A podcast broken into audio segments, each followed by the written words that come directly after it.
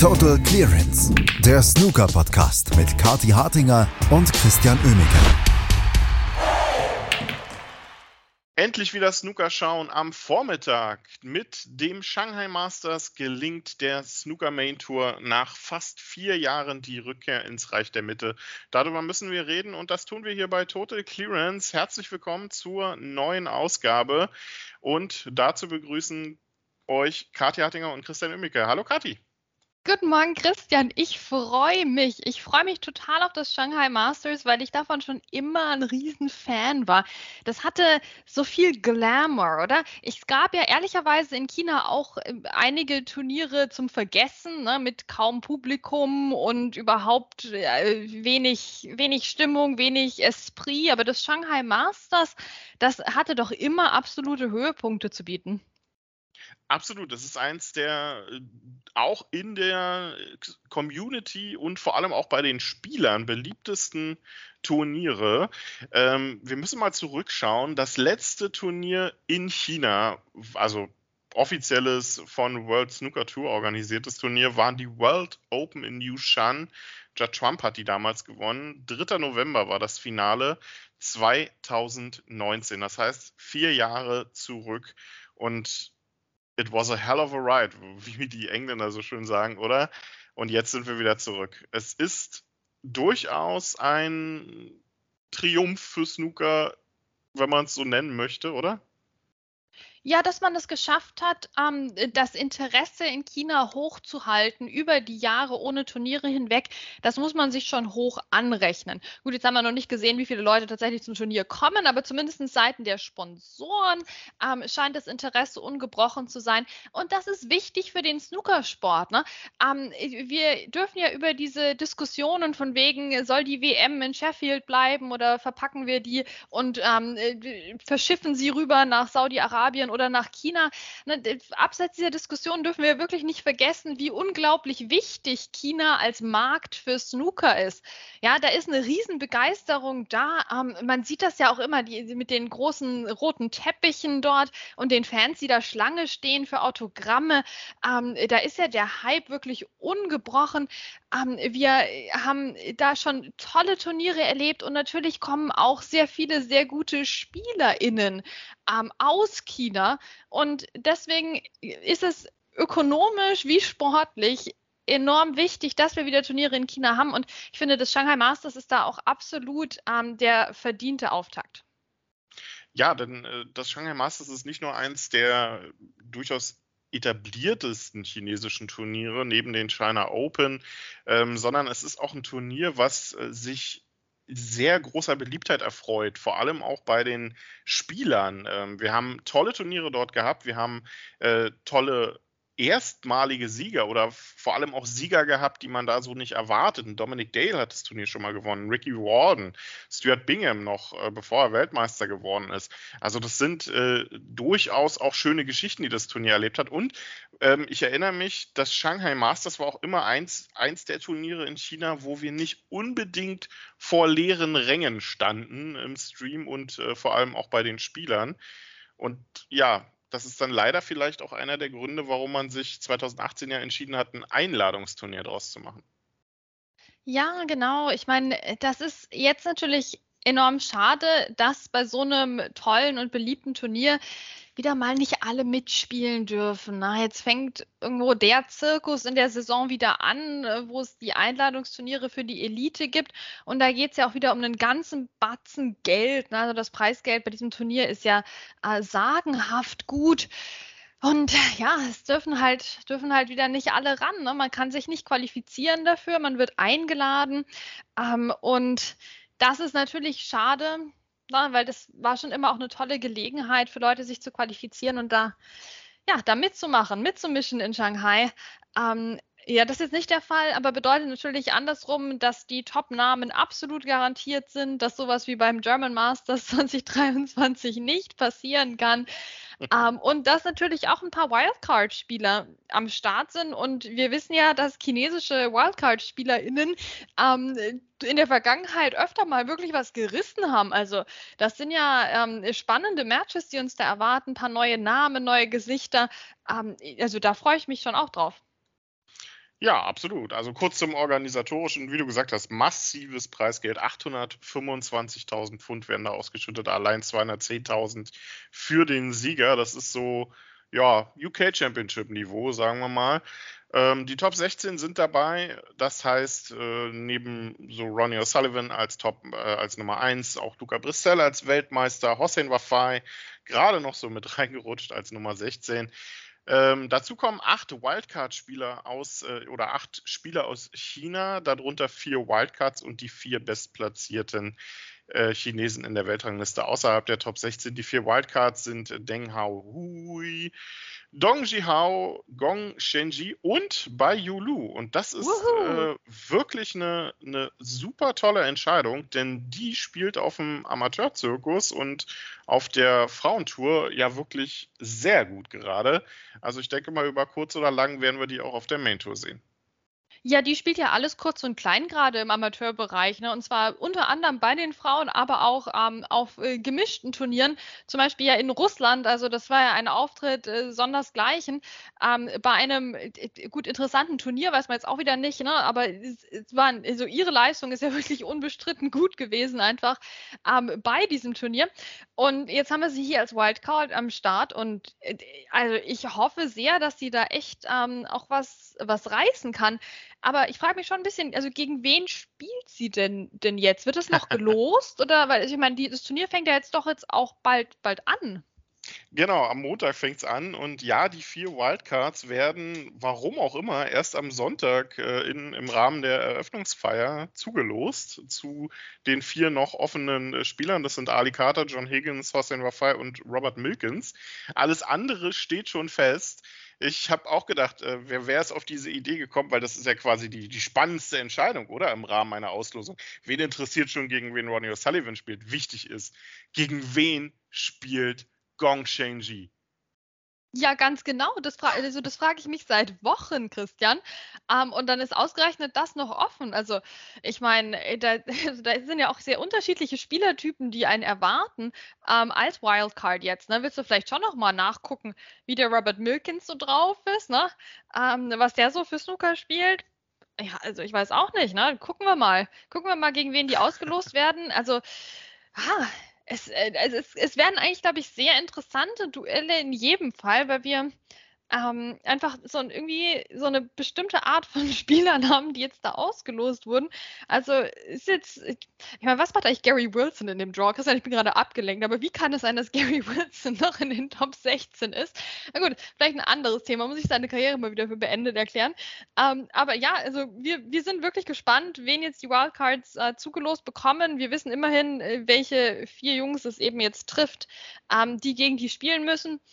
Und dann in der nächsten Runde geht es weiter, ne? weil Ronnie O'Sullivan, den, der trifft dann auf Ali Carter oder den Wildcard-Spieler, die Wildcard-Spielerin. Ähm, und Ali Carter war ja durchaus schlagbar in äh, Nürnberg. Ne? Also das ähm, war ja eine gute Geschichte da, wie er rausgeflogen ist direkt am Anfang gegen äh, Ashley Hugo. Dementsprechend ist das vielleicht das Los, was du haben willst als Wildcard.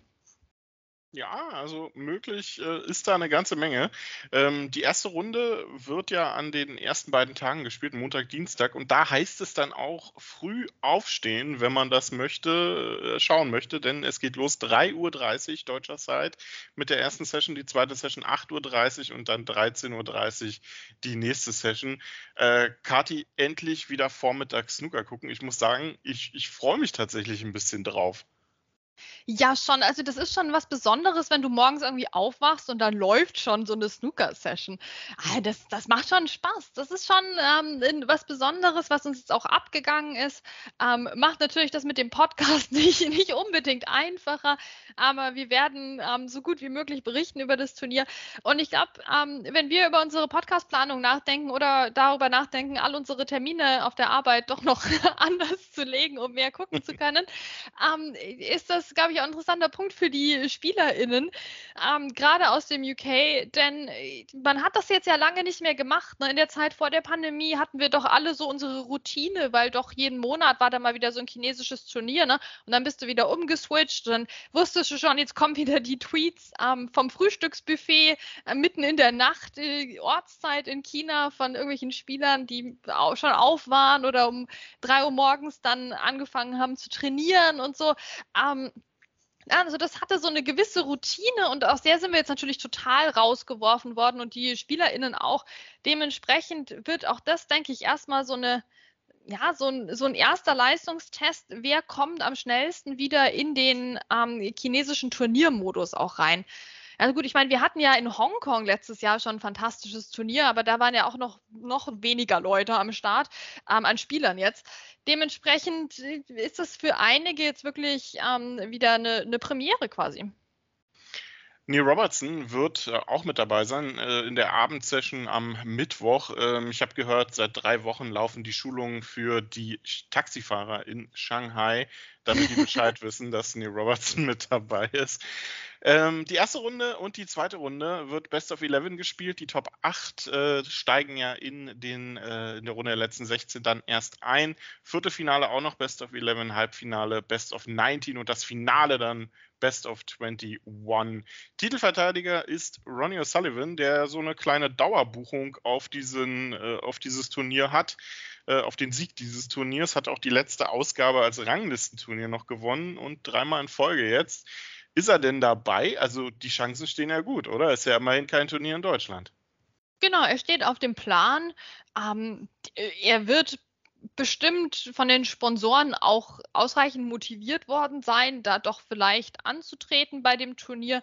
Dementsprechend bin ich auch optimistisch. Auch sein Bro Ding Junhui hat es ja gerade noch geschafft, ja, hinter Gary Wilson platziert, möchte ich kurz anmerken, ähm, bei diesem Turnier doch noch irgendwie dabei zu sein. Aber gut, sonst hätte man halt die Top 18 oder auch die Top 32 eingeladen, um einfach sicherzustellen, dass Ding dabei ist. Ne? Ähm, das wird natürlich mit den Jahren jetzt immer ein größeres Problem werden. Ähm, immer eine, ein größerer Quell der Freude für mich persönlich. Ähm, ja, schauen wir mal, was, was er reißen kann. Spielt gegen CJ Hui und also ganz ehrlich, Christian, ne, objektiv betrachtet ist der Ding jetzt nicht gerade der Favorit nicht gegen Favorit, jemanden wie, wie CJ Hui. Und das müssen wir uns auch auf der Zunge zergehen lassen. An dieser Stelle schon mal ein Go CJ Hui ähm, von meiner Seite. Ja, also es wird interessant werden, was dieses Turnier zu bieten hat auf vielen Ebenen. Ja, wird, äh, wird wirklich sehr, sehr spannend äh, zu sehen, wer sich da am Ende durchsetzt. Und wir werden das Ganze natürlich auch versuchen, hier so vernünftig wie möglich zu begleiten. Kathi hat die Probleme schon angesprochen, zeitlich. Aber müssen wir uns daran gewöhnen. Und ab Mittwoch äh, gibt es ja dann auch die erste Session erst um 8.30 Uhr. Also da sind wir dann halbwegs wieder im Normalbereich. Ja, das war's mit äh, der Vorschau aufs äh, Shanghai Masters. Ähm, wir können noch so ein paar vielleicht ganz gute Ergebnisse aus, der, aus den Qualifikationen, die gerade laufen. Ähm, falls ihr da keinen Überblick mehr habt, welche Qualifikationen gerade laufen, keine Sorge, wir auch nicht. Wir auch nicht. ähm, es ist sehr schwierig zu verfolgen. Äh, vor allem der Wechsel von Best of Nine auf Best of äh, Seven hat mich jetzt so ein bisschen auch aus dem Konzept gebracht. Da war ich nicht drauf vorbereitet. Aber Lukas Kleckers hat ein tolles Match hingelegt gegen, ähm, gegen Mark Joyce. Nach 0-3 Rückstand noch 4-3 gewonnen. Glückwunsch da an den Lukas, der dann also bei den English Open dabei sein wird. Ja, und äh, Kati, wir versuchen so ein bisschen uns mit Shanghai nächste Woche zu arrangieren. Ja, was heißt zu arrangieren? Ich meine, wir, wir freuen uns drauf, oder? Ich meine, wir dürfen uns jetzt wieder dran gewöhnen und Zeit wird's. Und dann kommen ja auch schon die nächsten ähm, Turniere. Na, wir hatten jetzt auch gerade die Qualifikation eben für Wuhan. Also es, es geht jetzt wieder rund und das ist schön, weil ich meine, wenn wir einen internationalen Snookersport wollen, dann wird davon ein großer Teil in, in China stattfinden und das ist doch super. Aber, und da ist ein bisschen Zeitverschiebung, macht doch echt nichts, bringt doch Freude am Vormittag. Ähm, ansonsten, ja, was hatten wir noch hier? Äh, Alfie Burton hat doch gestern so selten dämlichen Frame verloren, ne, mit dieser drei, ähm, dreimal Foul und Miss und dann war der Frame vorbei mhm. Regel. Ähm, und das ja quasi nach dem Anstoß seines Gegners. Also das ging ähm, innerhalb von weniger als zwei Minuten, glaube ich, war dieser Frame vorbei, weil Alfie Burden einfach sich geweigert hat, eine der, ich weiß nicht, drei verfügbaren, direkt anspielbaren Roten zu spielen. Ja, also ich meine, so, so, so, kann man es auch machen. Ähm, also auch diese Qualifikationen bieten natürlich einen großen Unterhaltungswert. Ähm, wir hatten auch einen tollen ähm, Auftritt ja von Ishpreet Singh Chata mal wieder, auch wenn das jetzt ähm, auch wenn er jetzt gegen Wu Yise wieder ähm, verloren hat bei den English Open Qualifiers. Also ja, ich, äh, davor lief es aber besser. Also es ist, ähm, es ist ein sehr wechselhaftes Bild. Ich tue mich im Moment wirklich schwer, so Favoriten auszumachen diese Saison. Ja, es ist äh, tatsächlich schwer. Also einer der Favoriten wird äh, Stephen Hendry auf jeden Fall sein. Ähm, der hat ja. min mindestens einen 20er-Break geschafft gegen Fergal O'Brien.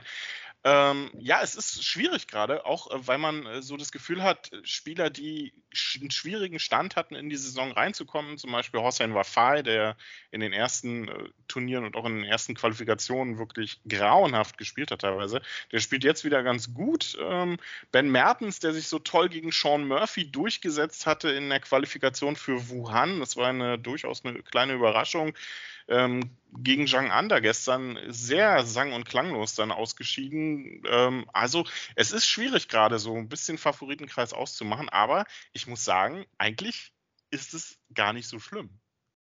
Nee, da freuen wir uns doch drüber. Also die, die Leistungsdichte, das ist doch gerade das Schöne. Ähm, und dann haben wir auch nicht mehr diese Vorschau-Geschichten dann, also jetzt gut, bei dem Einladungsturnier, da muss man jetzt schon Ronnie O'Sullivan sagen, aber ähm, bei, bei, den ernstzunehmenden Ranglistenturnieren, ähm, die jetzt kommen, da haben wir jetzt nicht mehr diese Vorschau-Geschichten, wo du eigentlich dich zum Depp machst, wenn du nicht Judd Trump sagst, ne? Dann lachen dann wieder alle. Nee, das haben wir jetzt nicht mehr. Also wir haben einfach ähm, mehr Spaß jetzt und ich denke mal vor allem die Viertelfinals dieses Saison werden äh, sehr, sehr cool und abwechslungsreich werden, wenn äh, die Frühindikatoren dann zuverlässig sind. Aber auch Rod Lawler hat schon was gerissen diese Saison. Also da gibt es einfach viel zu holen für viele Leute und äh, das ist äh, herrlich und wir werden das Ganze hier so gut wie möglich begleiten. Ab Montag das Shanghai Masters und wir werden das Ganze hier bei Total Clearance natürlich für euch zusammenfassen. Das war's von uns. Kathi und Chris sagen Tschüss, bis zum nächsten Mal hier bei Total Clearance. Total Clearance, der Snooker-Podcast mit Kati Hartinger und Christian Oemeke.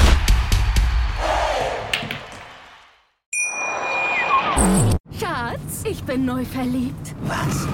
Da drüben. Das ist er. Aber das ist ein Auto. Ja, eben. Mit ihm habe ich alles richtig gemacht. Wunschauto einfach kaufen, verkaufen oder leasen. Bei Autoscout24. Alles richtig gemacht.